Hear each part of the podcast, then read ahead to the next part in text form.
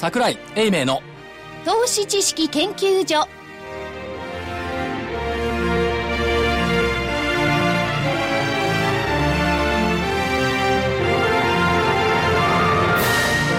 皆さんこんにちは。こんにちは。桜井英明の投資知識研究所の時間です。スタジオには桜井英明所長。桜井でございます。こんにちは。今週は何も見ませんでしたか？ハクビシンを先週はご覧になってましたが。最近は見てないですね。大丈夫ですか？あ毛虫見た？朝。毛虫みぐらいだ。道を横切るケロンパスみたいな。今朝。ロンパスってすごく懐かしい感じがしますね。懐かしいですね。うん。はい。正木明夫隊長。まさきです、こんにちは。福井主任研究員。福井です。こんにちは。そして研究員の加藤真理子でお送りします。さあ今日の日経平均大引けは100円94銭高の1万5314円57銭。100円94銭高の1万5314円57銭でした。トピックスがプラス8.37ポイントの1270.50ポイント。出来高が概算で18億3783万株。売買代金が概算で1兆5702億円。値上がり銘柄が1246値下がりが444変わらずが126銘柄でした。まあ商い薄いですよね。沖縄薄いけど、比較的なんか分かりやすい 相場じゃないですか。700飛び2億円、まあ上げてるから商いは薄い、というのは言えますよね。アメリカと商い薄いんですか？これね大いなる錯覚を皆さんしていると思うんですけどここのところ半年から1年ぐらいの間、あの市場関係者のいわゆる定説としては、株価が上がるためには商いが盛り上がらないといけない。したがって売買エネルギーが低下してるんで株価は上がらないって言うんですけど、ここのとこ、まあ3ヶ月ぐらい見てるとね、株価が上がった時は商い低調なんですよ。そうですよね。で。株価が下がった時は2兆円超えるんですよ、これ、先週の下落過程もそうだったんですけども、ということは、下で誰かが買っている、で上を買うやつがいない、っていう流れでしょ。ということは、まあ、5月以降のその年金系の買いなんかも含めて、下がってくると買ってくる、まあ、レベルから言えば1万4700、800円っていうのが5月買い始めた時点ですから、そこまで下がればまた買ってくるって話、でこの間下がった時にそれで2兆円超えてきた。と上がってくると、その上を追って買ってくる人がいないんですよ。個人も下に下がってくると、いわゆるその安値買いっていう動きしてきて,、ますから、だから下がった時に商いできて、上がった時は商いできない、したがって株価が上がるためには売買エネルギーの拡大が必要だっていうのは、今は違うんじゃない？まだからあ、逆にねそれだけマーケットの過熱感がないっていうことですよ。マーケット過熱してくると、いや、上がると、上がってくると飛び乗らなくちゃいけないっていうこの焦り感、焦燥感で買いに来るんです今それがないから、じっくり構えていられていいんじゃないかな。じっくり構えていられると、これ以上さ上に行かないって考えてらっしゃるんじゃないですか？投資家は。それはだから、だから買ってこないよ。曲解っていうやつじゃない？じゃあどう捉えれるんですか？いや、だからちょ、ちょっと前までの、その、 mixi なんかもドーンと下がって、ドーンと上がったじゃない？うん。誰もゲームなんかやってないのに。うん、やってない。我々はですね、いや、我々って市場関係者のね、多分ね、6割ぐらいはゲームやってないと思うよ。いや、ところがね、電車の中でもって見ていると、だってそれ市場関係者じゃない市場関係者じゃない方たちが、結構電車の中でやってるんですよね。やってますよ。やってます。それはきっと市場関係者じゃないんじゃないの？で、もう一方、今、あの、その、所長と福井さんで話した中で、日経平均でものを見ると、確かにそういう形が言えると思うんですが、マーケットの形見ると、例えば今のテーマだとかね、そういうものから見ると、個人投資家さんが好みそうなテーマものっていうのは結構はっきり見えていて、で、個人投資家さん多分日経平均でもって、もの見てないんですよ。だから日経平均が上がって、えー下がってよりかも、むしろご自分が取り組んでいるテーマのある、まあ、クールジャパン的なものの方が、えー個人投資家さんには、むしろフィットしてるんじゃないのかなという気がしますけどね。突然クールジャパン的にいや、だって、そこがよくわかんなかった、今。だってね、アニメでしょ？はいはい今動いてるのが。まあロボット関連じゃないですか。はいもう一つは今日あたり、あの、所長も朝、えーコメントしてましたけど、バイオでしょ？はいこの三つっていうのは、まさにそのクールジャパンっていう、その、なんていうんですか、集団で捕まえると、ええそういうふうな形かなという気がするんですよね。なるほどうん。ですからそう考えると、比較的テーマ性のあるマーケットの方には、個人の方が、えー、投資欲を持っている。はいで、一方、GPIF みたいに年金だとかそういう機関投資家さん好みの、お相対的な日経インデックスにリンクするようなものには、あんまり個人の方たちが大きく関心持ってないのかなという気がしてますけどねってい。うか、ほとんど持ってないようなほとんど持ってないですけど、はい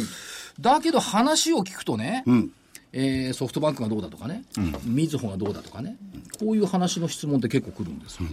でこれは今、今売買してるんじゃなくて、きっと持ってたんだろうなっていうね、25年間 NTT 持ってるとかね、そういう、でも、いびつじゃないですか。要は全体相場が、あのー個別材料株ね、確かに上がってる株とか、新高値にこう進んでる銘柄もある、多いんですけどもね。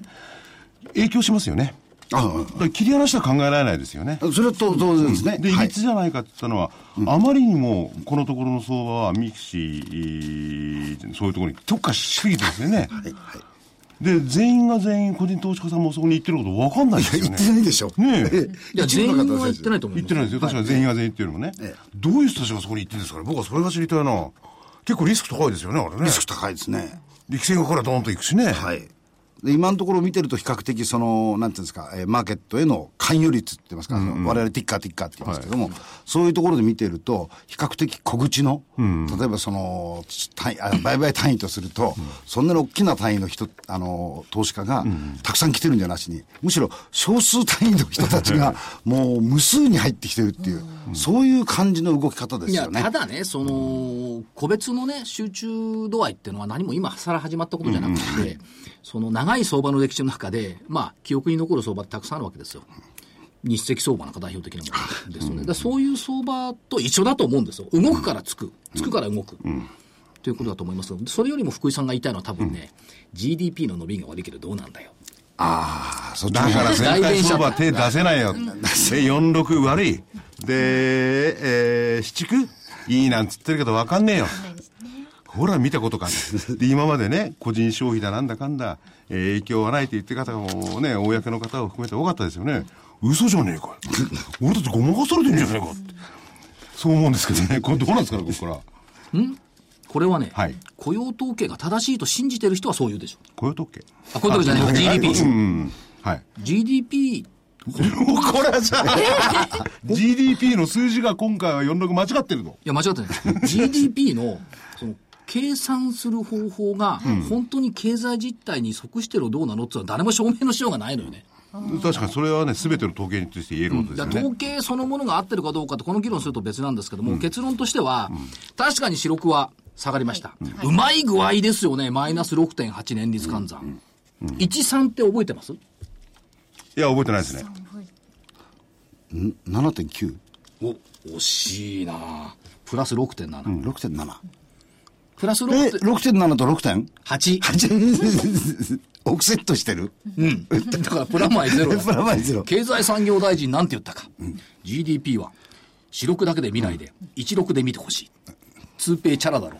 あでも、あれね。いや、それを正しいとか悪いとか言ってますよ。ぎ事実を言っただけだからね。うん、事事実。でも、それすらね、はいえー GDP の統計の数字が、えー疑わしいじゃないか、正確かなかってことが分かんないよね。GDP そのものって、だって、事前予想がマイナスのな あの7.2%減だねで、国内の証券会社で一番きつく見てたのがマイナスの8.6、から見りゃ6.8って悪くないよね。っていうところ。それがただし、ただし、言えんのいやかどうなのか。いやいや、悪いのは悪いのよ。ん問題は、七区の見通しって今日の日経一面で出てましたけども出てましたね。一番強気でも、どあ、どっか強気だったね。7%それいたね、どっか。日光だったっけかな。日光日光 SMB じゃなかったわかんない。どっか7%だったんですけども、平均すると大体4%ぐらいじゃない。うんですね。ということは6.8、あ、6.7プラス6.7マイナスときて、プラスの4っていつも合わないじゃんっていう話。それで、なおかつ IMF の統計、あのね、統計なんかで言っても、日本だけ突出して、その、今日、今年よくだなって考えられないんですよね。確かにね。だけど、で、そうした中で、じゃあ日経平均っていう相対をみんな見放すとしたら、ずーっと個別の材料株、クールジャパン投資が続くのか それはないでしょ。それはないですよって、こんな無責任な。いやいやいや、あの、ただし、あの、今までのパターンでいくと、その、インデックス、要するに大型株がドーンと動くためには、やはりもう少し売買エネルギーって必要だと思うんですよ。やっぱり1兆5000億だとかなんだとかっていう金額では、あまりにもその、おこういう、うなんていうんですか、その、えー規模の多い、時価総額の多いものが上に行くっていうのはなかなか難しいでしょうから、多分そこまではまだいけない、エネルギーが足らないと思うんですけど、えー逆に言うと、こういうふうなものが、この間、あの、玄太さん言った、釣り上げ相場っていうのがあったじゃないですか。要するに一部先行するものがあって、えーそれによって全体的なものが引き上げられてくるという、そういうものにつながっていくんじゃないのかなという気がするんですけどね。例えば今年、あの、えー新高値取ってるのは、ユニチャームなんかも新高値この間取りましたよね。ですから、ああいうふうに、今まで比較的、その、なだらかな右肩上がりだったものが、一つ先行してきたものが先に行って、それに水準を訂正してくるという、そんな動きにつながっていくんじゃないのかなという気はしてます。ユニチャームが出てね、確かに今まで良かったんですけれども、えー中国経済、まあいいですよね。しかし、新興国というくくりで言えば、ユニチャームは今、どちらかというと、お中国のプレゼンス高いですよね。その辺が分かんない分ですよね。まあ皆さんそうやって悪材料を探してね、探すない、こうでもやって 難癖をつけ、はい。そして GDP の発表があるからって、はい。相場を見送り、はい。GDP の発表で相場が動いたことはほとんどない。うん、でもこれはね、やっぱりね、あ、日本経済悪いんだと認識しちゃったらね、うわーっとこう悩んじゃいますよね。いや別にその安倍さんの肩を持つわけではございませんが、じゃあ3月と今で福井さん懐具合違ってる？今良くないですよ。だからこの中ずっと僕の持論は皆さんがいいって言ってたんだけど、今良く個ないって人証よくねえったら僕の持論なんだから。福井さん個人で聞いてるんだけど、よくない3月と今でよくないよくない。給料減った。よくない。実質消費が減ってる。実質所得が。だってこの間クラブ買ったじゃん。え安いよね。いや、安い。ゴルフクラブ買ってこれが合わないから次を買う。どうやって女房を説得しようかって言っても、そこで何が個人消費が落ち込んでておかしい。論そん理が合わな。ないの何百年ぶりかにクラブを買うぐらいのもんだから。いや何何百年も生きてないじゃん。去年の秋と今年と比べて、福井さんゴルフに行く回数増えましたもん。客観的事実。それはね、客観的事実それはね、あの、額の問題じゃないです。額の問題これはプライドの問題だから。変な理屈。でもね、実質的にそれ出てるわけですよ。実質うー所得って減ってるんですからね。だってふ、使ってるじいやゃん。僕は、でも僕は 個人的に減ってると思うのは、例えば、あの、街角景気ってのは日銀がやってそのますよね。人のことはいる。自分のことで物事考えてる。僕は自分のことだけで考えたら世の中ダメですから。で？タクシーの運転手さんが乗ると聞くわけですよ。はい客増えてる、銀座どうだい？僕銀座なんか最近なんか行ったことねえけど、銀座なんか人なんか集まってないよ。客なんか増えてないよ。景気悪いっすよ。だよね。いや福井さんじゃないの？あの、営業能力の低い運転手に当たってんじゃない？いや、結構皆さんね、あの、あの、シニアの方でえー非常にいいや、シニアちょっと、いや、つい一週間前に始めたばかりで分かりませんっていうシニアの運転手多いよ。そうなの、僕そういうことじゃなくて、ベテランさん。あそう。それはみんな変わってねえ変わってねえって。夏なのに暑いからみんなタクシーぐらいに乗ってやればいいのにね、なんて 乗らないんだなって。いや、タクシーはなかなか乗らなくなりましたね。シニアが。いや元気だもんだって。元気なのと、それからもう一つは、まあ我々世代は、一回リタイアしちゃってるでしょ。と、正直言って、いい悪い別問題して、はい会社の交際費ってなくなってるんですよ。ね自分のお金になると、で、自分のお財布からお金払ってタクシーに乗るっていうのは、なかなかなく、できない。ね中華ね、そもそもね、都内はタクシーより電車の方が早いよ。確かにそうですよね。なんで渋滞に巻き込まれて車いや、だから、たまとたまね、そのタクシーの話をします。じゃあ、はいあの、百貨店の売り上げ、ずっと減りっぱなしですよ。そうですね。それはだからで消消費税で、あれでしょ？あのか駆け込み需要があった。しかし百貨店の高級品、福井さんもともと買わない。買わない。で、きょじゃあ買えないですいや、だから、それは人のことを客観的に言ってだって、はいじゃあ消費税の書き込み需要、書き込み需要分より落ち込みの方がでかいってのはどういうふうにね、説明するのか僕にはよくわかんないんですよ。つまりそれは経済が悪くなってるってことしか？考えられないんですよね。うん。だからさ、消費税上がってんだから悪くなって決まってんじゃん。だけど、はい。はい。思い返してください。らそれがにどうも影響するか。もっと大前提で言いたいのは、去年の今頃市場関係者なんて言ってました？市場関係者のこと僕はね、忘れることして何て言ってましたっけ？消費税を上げないと株は上がらないって言っていや、でもそれはこれからもね、事実だと思いますよ。た。なんで？だって国家財政が破綻したらね、そあの所長はよくね、国家が破綻したら大したことないって言うけど、大変なことになりますよ、やっぱり。すいませんはい。えーで、日本はね、すいません。消費税でエベカリし、はいえー税額は4兆8000億そう。。円あ、8兆円8。兆円ね。株株式の譲渡益から発生した税金は4兆8000億円。8兆円の消費税、5兆円の株式譲渡益。ってことは消費税って焼け石に水でしょ？上げたって。それを重大視してね、これは財務省が消費税上げたって言ってるから、それ乗っかってるだけじゃないの。じゃあ乗っかってるだけですよ。じゃないのじゃなくて。いや、でもさ、さあのー先進国内でも日本は最大って言いますかね、その、すごい借金国ですからね。いや、もうナンバーワンですよ。ナンバーワンですよね。うん GDP の倍あるの。そう、それを少しでもって、返す気あるんですかね。返す気 あるんですかね。いや、でもね。で、えー万が一、今後もその10月とか11月とかね、はい次の消費税2%、ええこれをやらなかった日にはどうなるか。いや、やったって変わんないと思う。やった日にはどうなるかいややったって変わんないと思うよ、大して。いや、やらなければ、それは国際的に叩き売られるって恐れはやっぱりありますよね。債券をね。債券をね。はいそれは、それは納得します。でもそれ、それに格をつけて、いや、強交換空とか日本国挟んだとかいうのはちょっと間違ってない？まあまあ、そこまでは行くかどうかは別にしてもね。うんただまあ、その懸念はね、確かにあるでしょう。そうすると引き上げざるを得なくなる。で経済が悪いところに持ってきて、また2%。すいません。世間並みに見ればね、はいこんな2%とか次元違うせ世間様は20%よ、消費税。世間様って他の国他の国他の国は多いですもんね。だからそこまで上げますかって話ですけど、決断はなかなかできないでしょうね。まあ15号ぐらいが妥当なところでしょうかね。僕が言うまたまたい言いかけた。やそういう議論は出てますもんね。いやいや、IMF なんかは15とか言ってる15そうなんですよ。うん。それあいいや、きついっていうか、IMF は裏側にだって日本の財務省たくさんいるんだからね、それを代弁してるだけでしょって気もしない。代弁してるだけでもない。だから、だからそういう環境の中にあってね、ちょっとこの GDP で、俺、日本の先分かんねえよと思ったと思うんですよ。うんそしたらこれから株はどうなるのか。おうね、日経平均で語られないのは大いに結構。しかしさっきも言ったように、じゃあずっと材料株で行くのかよって。じゃあよかったら行こうじゃねえかっていやいやいやいやどうなんですか、これいや。そんなことないと思う。そんなことない。じゃあいつどうなって日経平均がどんどん上がって、どんどん上がってですね、あるいは出来高も伴うような形になってくるんでしょうかね。で為替だってもう、為替の一つにはね利益にならないでしょ？アメリカがいいから日本がいいっていう発想がどっかで逆転するんじゃないかと。日本がいいからアメリカもいいって逆ろ。アメリカのマーケット、ニューヨーク市場が上がってるから東京市場も上がってるっていうのは、バブル以降かな、あるいはその IT バブル以降かな。正木さんがねバブル、バブル以降ですよ。正木さんがね、現役でチャリチャリ言ってた頃は、逆だったんですよ。逆なのよ。ニューヨーク株がダメだから日本株っていう流れだった。そうですよね。そうです。しかもジャパンア、ズナンバーワンぐらいのね。そう そうおっしかも えー日経平均株価そのもの比較の意味はないけど、ニューヨークダウの10分の1ぐらいだったね。それが今一緒ぐらいになっちゃってるっていうことですけども、だからアメリカダメになってくるっていう方向の方がいいんじゃない？あるいはその、いやだからおお金がアメリカに集まんないもん。あその分がこっちに。うん。まあそれ中国行っちゃうのかね。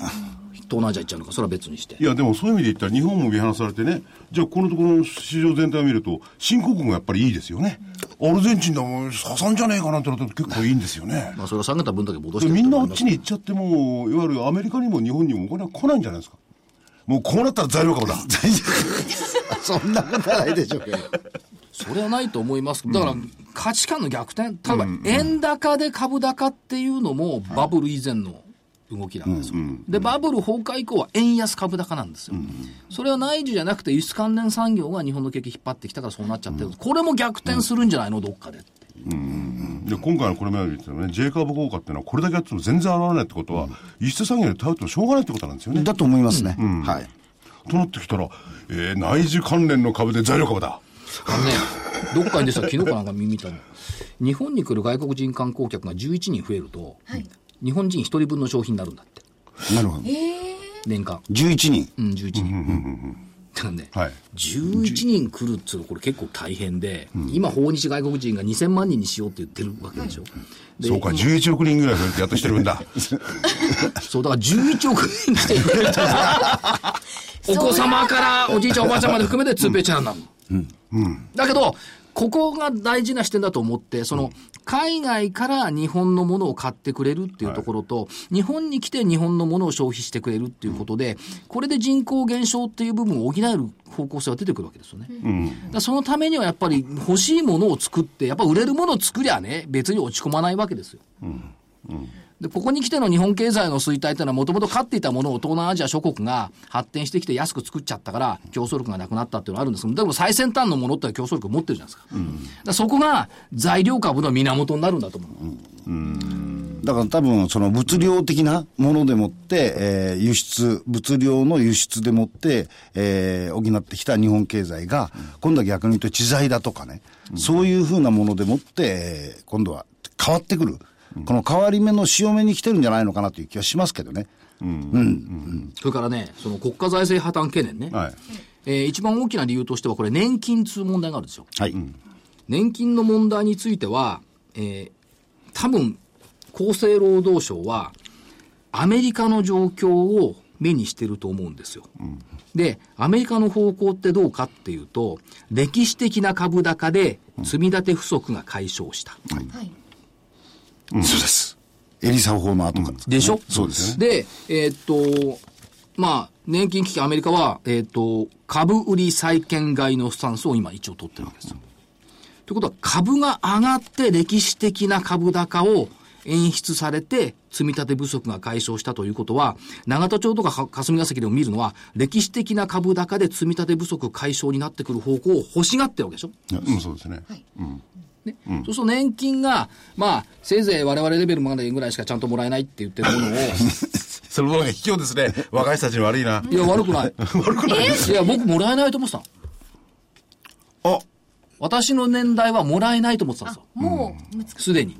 僕らが最後だと。そう、このば、あの、なんつうの、バブル。このバッ、バッ、バッ、バッ、バッっていや、このバブルじゃなくてなんだっけ段階段階段階、段階の世代が、全部持ってっちゃうから、うん、その後、アフター段階の我々は、そんな年金なんてもらえないと思ったから、はい、もう年金なんか全く無視してたの。うん企業年金なんかも、もう早期にやめちゃったの。うん、残念でしたね。いや、いいの。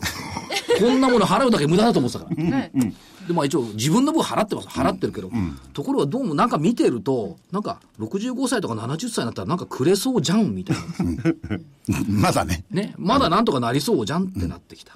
で、なんとか上のこの段階の人たちがもらう分を減らしながらもね、下の子たちにもちゃんと分け与えようという姿勢になってきたから、これはやっぱり積み立て不足解消せなきゃいけないっていうことと、それを解消するためには歴史的な株高っていうのは当然必要だ。うんいや、そうかどうかちょっと分かんないですけどね。というふうに考えるんじゃない、うん、ね、だからあのよくあの日本の個人の金融資産で現金分が日本多いと、アメリカはそのその分だけ逆に言うとストック要するに株式だとかなんかで持ってるっていうじゃないですか。ところがこれをなんかよくよく見てみると実は制度の違いなんですよね、うん、うん、これは401系とかいろんなもので。から個人年金たくさんあるの。知ってる。この間聞いてびっくりしちゃった。ね、うん。やっぱりこういうふうに若い頃から老後を考えないといけないんだね。しかもね、かなり前に契約してるんでね。利回り高い、利回りが高いの。やっぱりドイツのようにですね、人々からね、なんだかんだと言われても、こっそり貯める。だ まあそれは別に個人の話はどうあ、そうか、こっそり貯めてるからゴルフクラブも2か月に1回ぐらい変えられるんだ。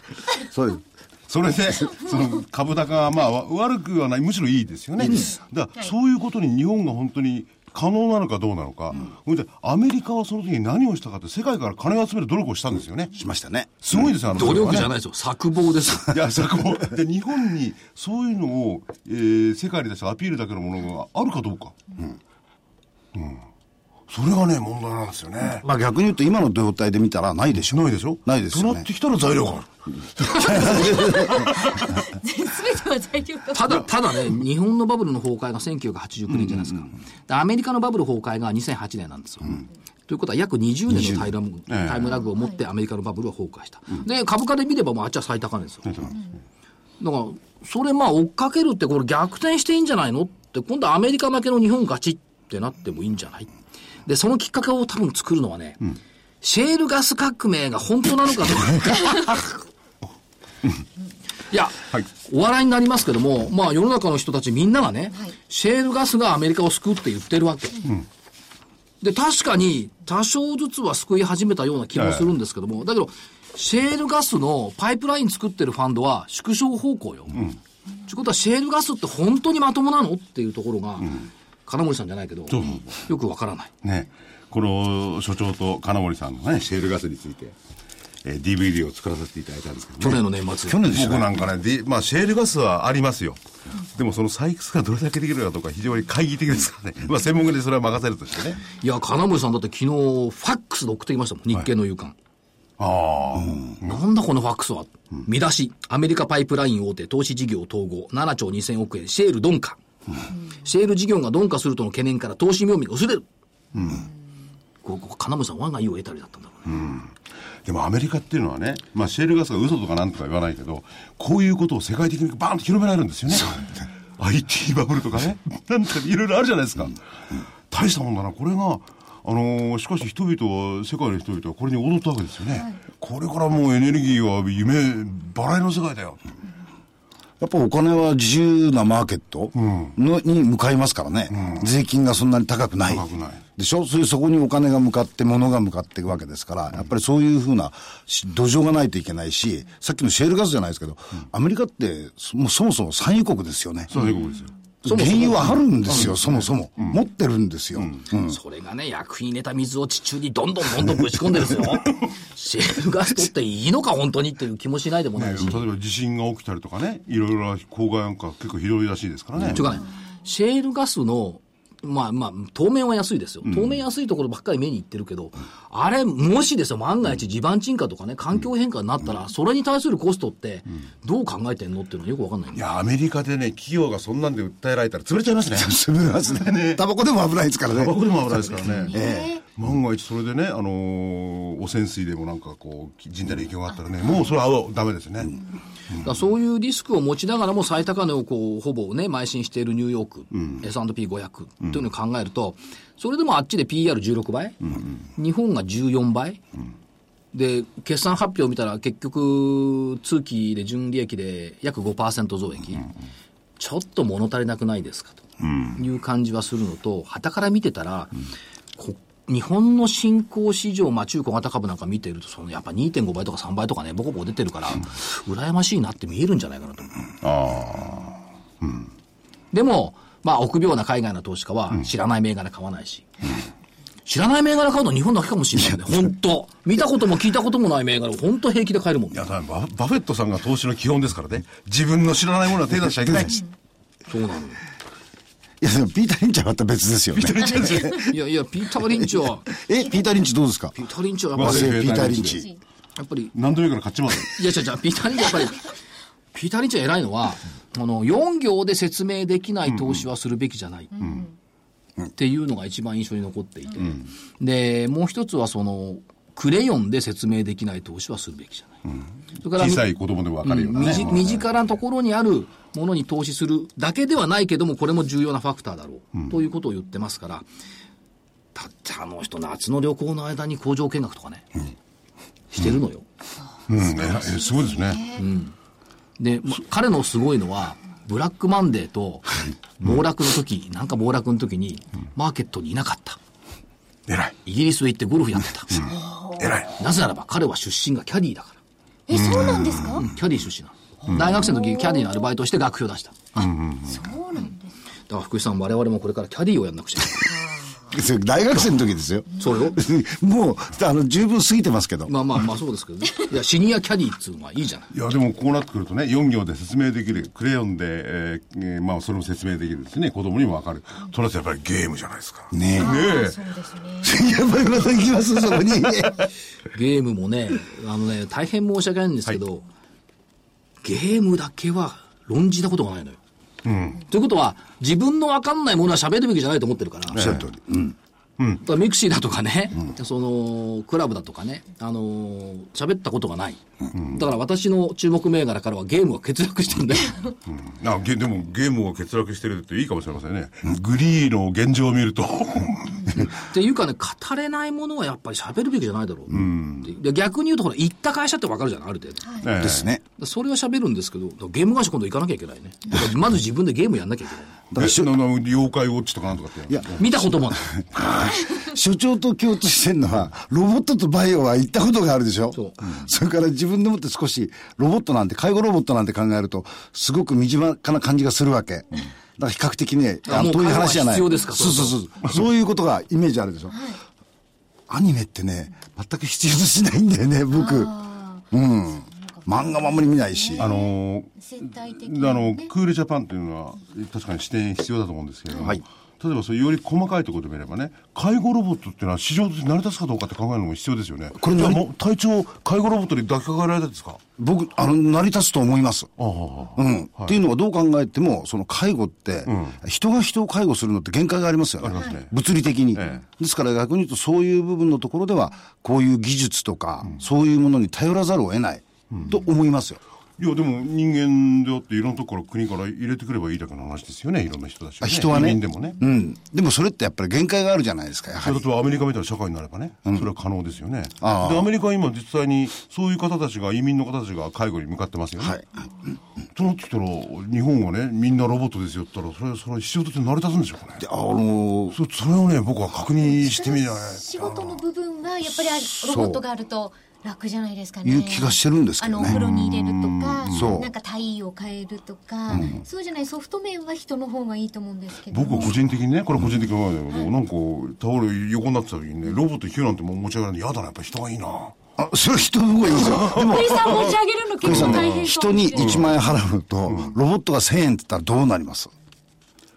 いや、でもそしたら、全体的にパイは縮小したんですよ。やっぱり払わない方、払わない方。例えばね、話はあれだけど、ロボットっていうのは確かに必要ですよ。け生産現場でね、それによって、労働力がどんどんいらなくなるわけですから、ね。はいそしたら誰が金稼ぐのよ？でも労働人口自体は減ってるんですよ。日本の場合。あのね、人手不足の方が大変なの。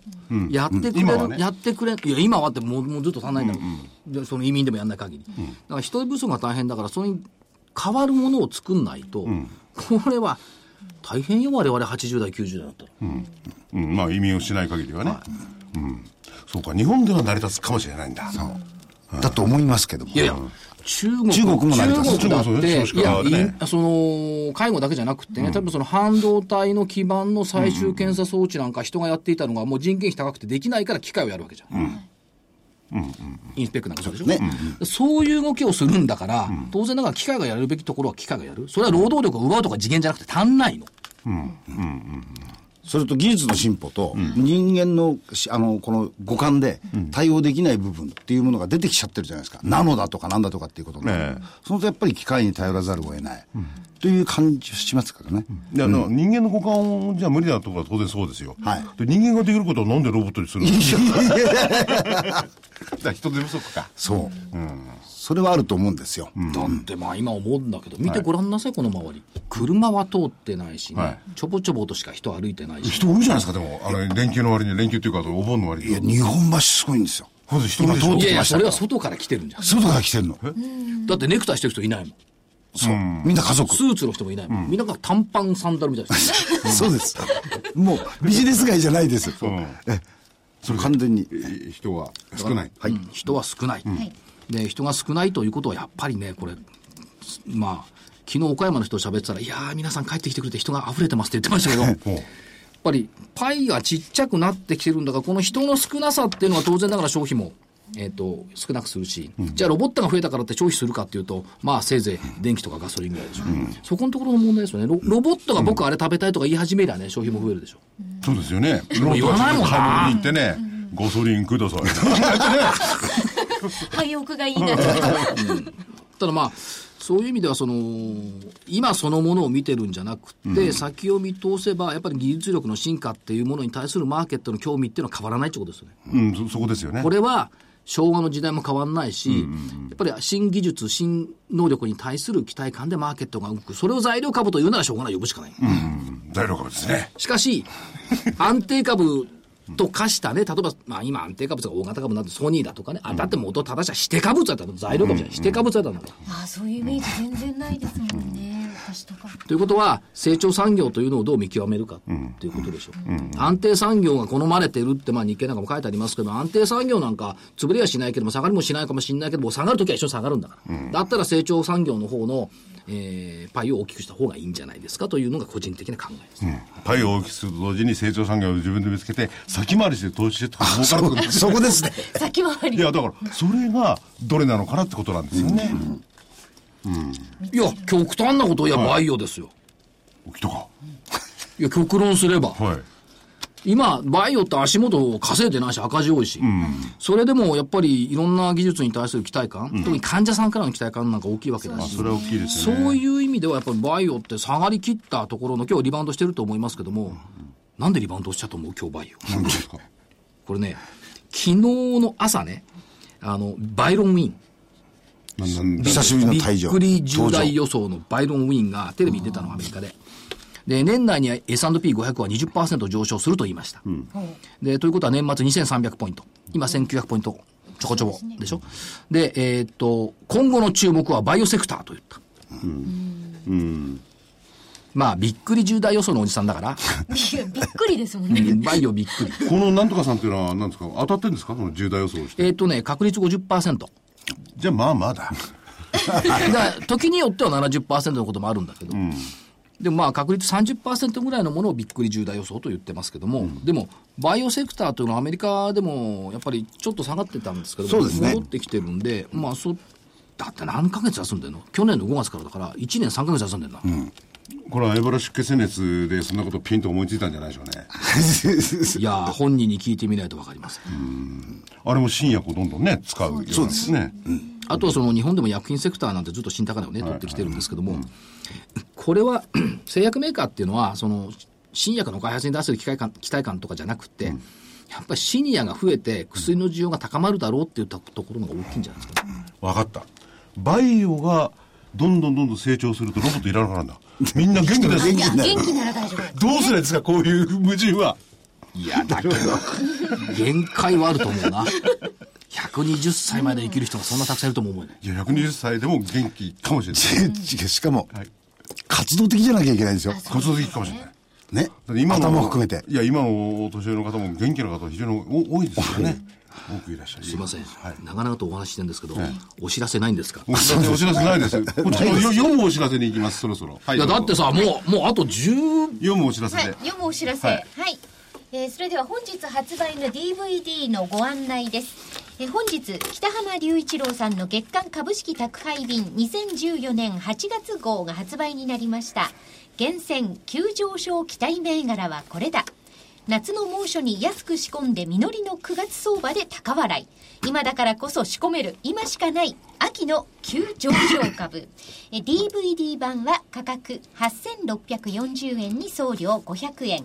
そして CD 版は価格7560円に送料500円になります。今回の特徴はですね、えー、8銘柄。50万円以下で、えー買える銘柄。おお、8選んでいただい銘柄で50万円。いや8銘柄全部じゃないですよ。はい。50万円以下。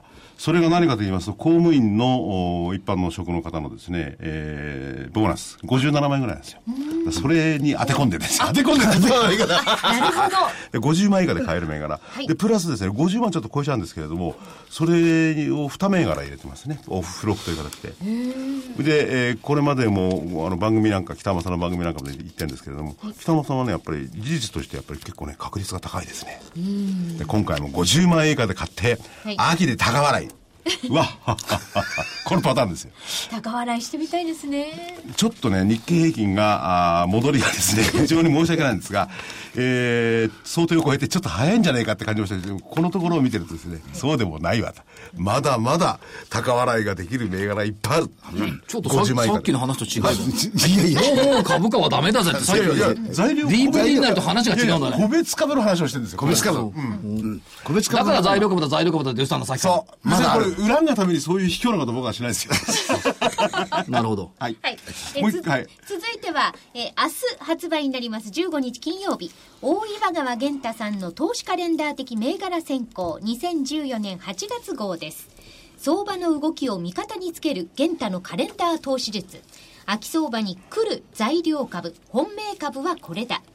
源太のポートフォリオ投資で高リターンを狙え。こちら DVD8640 円に送料500円になります。源太さんのやつはね、あの、やっぱりポートフォリオを組んでね、あの、基本的にずっと持ち続ける銘柄、中長期で持ち続ける銘柄。それで、えー、ガンガンやる銘柄。これ三段階ぐらなってましてですね。えー、そして今回、えーガンガンやる銘柄になかなか材料株の、おそれこそ北浜さんと同じように、9月に高笑い。高笑い。できるような銘柄を選んでいただいております。はい銘柄は結構ね、源太さんのやつも豊富で、で、その、中長期で持つやつは多少入れ替えなんかもしていただいたりなんかしてますんで、えー、秋に向けてですね、個別の材料株で、えー、稼ぐ、はい。えー方向に、あるんじゃないかと。すると、玄太さんの言う釣り上げ相場の主役たちが、この中に入っている可能性もある。もあるあありますね。ありますね。はい。おーそうです？いやぜひご参考になさなんかってくださ、い。隊長、玄太さんのこと結構こう、あれですね。そう投資眼をこう、高く買ってますね。僕は僕結構あの方好きなんですよ。ええ。信頼度高いんですよ。くだらねえ冗談ばっかり言ってまさき玄太の銘柄バトルですか？いやいやいやいやはい。はい。はい。お求めは、ラジオ日経通販ショップサウンロードまでお電話でお願いいたします。東京03-3595-4730。03-3595-4730番です。月曜日から金曜日の平日午前10時から午後5時30分までお電話をお待ちしております。ね、ぜひ、あの、この時期にお求めいただいて、今、あお休み、お盆でお休みの方が多いかと思うんですけれども、お盆の間にじっくりこうお、この DVD をご覧になってですね、はい選定していただいて、秋に高笑い。経済がどうなろうが、日経平均がどうなろうが、自分の持ってるだけ株だけ上がればいい。秋に高笑い、高笑いですね。はい高笑いね。はい。はい。高笑いってしたことあります？ないです。ない、ないですよね。あんまりそうは人間は、あの、高笑いって。なかなかできないもんですよ。いや、でも中笑いぐらいになってる人いますよ。あ、そうですね。はここのところでそう。でしょうね。い。材料株でね。いらっしゃいます。材料だ。材料株で。材料株でした。はい。なんか、じゃあ、その、いや、これもあ今日はよろしいですか？ーじゃあ先にスケジュールいきますか。はい。えーっと、18日月曜日。今週ね、ほとんど、来週ほとんどないのよね。NAHB 住宅指数なんて 久しぶり、久しぶりに聞いたでしょ？来ました、久しぶりにありましたっけ？あるんですよ。誰も問題にしない。いや、問題にしないじゃん。小売売上高がさ、悪かったのに全然問題にしないニューヨークともいかがなものかという気もするんですよね。問題にしたくなかったんですね。見えないふりが多いよね。19日火曜日、消費者物価。アメリカよ。住宅着工。どうでもいいでしょ？ほとんど。住宅着工って一時見てましたけどね。いや、でも、密かでまだ僕は見続けてますけど。えー20日水曜日、国内貿易収支、コンビニ売上高、FOMC 議事録。うん21日木曜日、アメリカ中古住宅販売。まだ残ってんだよな、これ。いやこれの緊張なんですよ、そうそうただねフィラデルフィア連銀製造業研究、景況感。これはまあいいんですが、中国 HSBC の製造業 PMI。これも半年ほど見続けたら誰も何も言わなくなりましたね、そろそろ。そうですね。22日金曜日、ジャクソンホールで金融経済シンポジウムが24日まで行われる予定、イエレン議長がコメントする予定なんですよ。はい。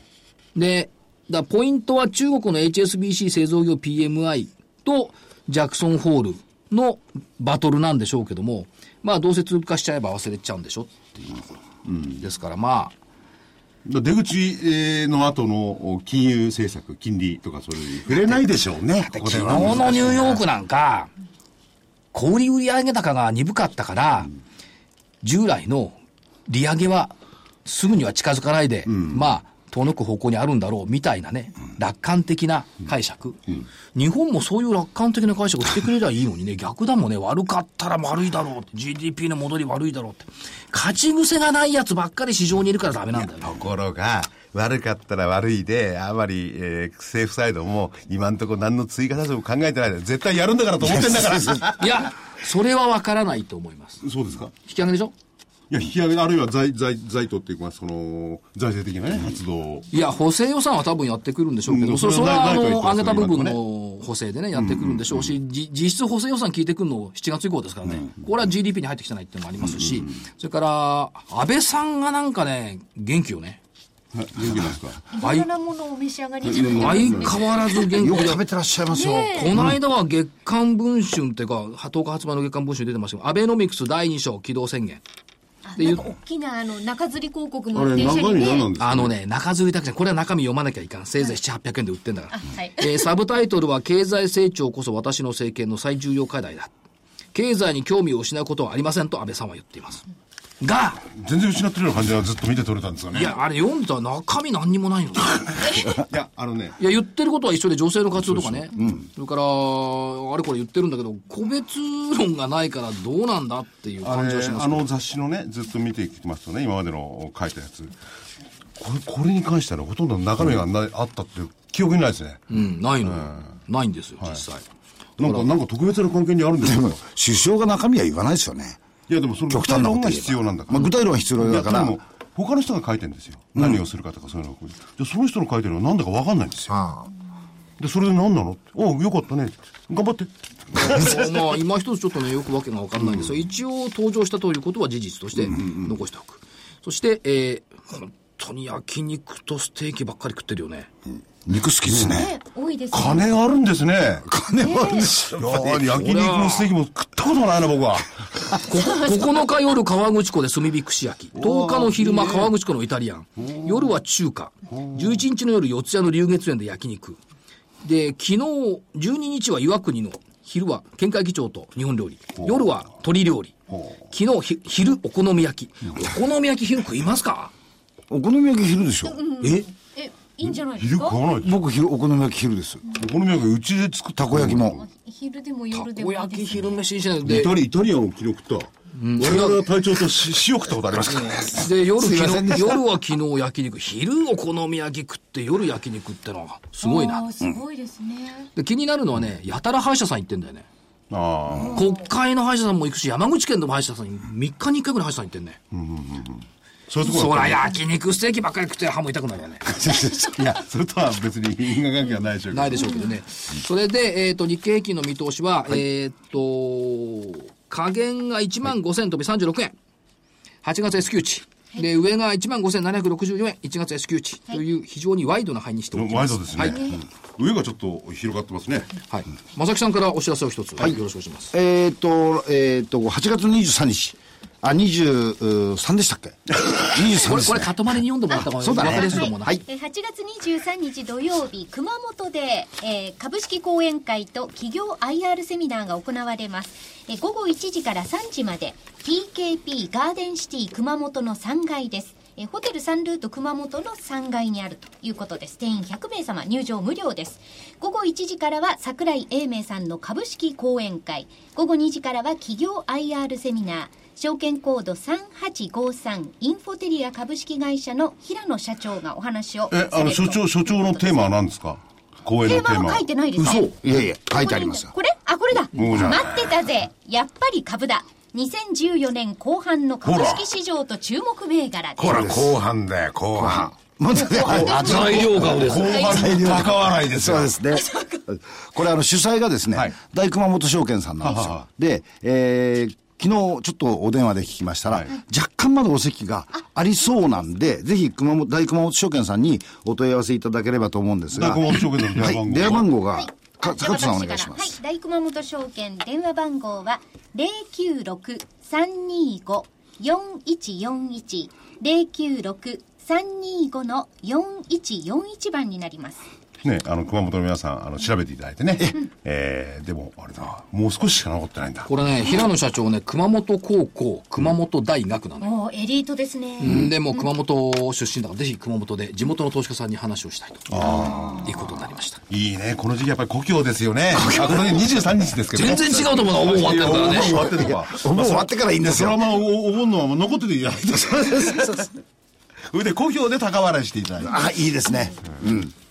そうですね、故郷で高笑い。うんあと、あの、皆さん、誰もあんま話題しないけど、MSCA の定期見直しって今日発表されてるのです。実は。あ、そうですか。ええ、で、に日本株全体では129億円の資金流入だからしょぼい。それから新規採用は西武ホールディングス1銘柄だけ。まあ、新しく上場してきたから。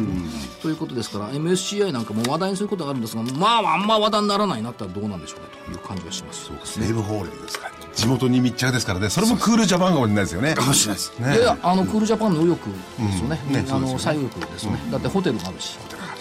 で、都心だからね、西武のホテル。そう。とにかく一人について11人いらっしゃっていただいてるんですよね。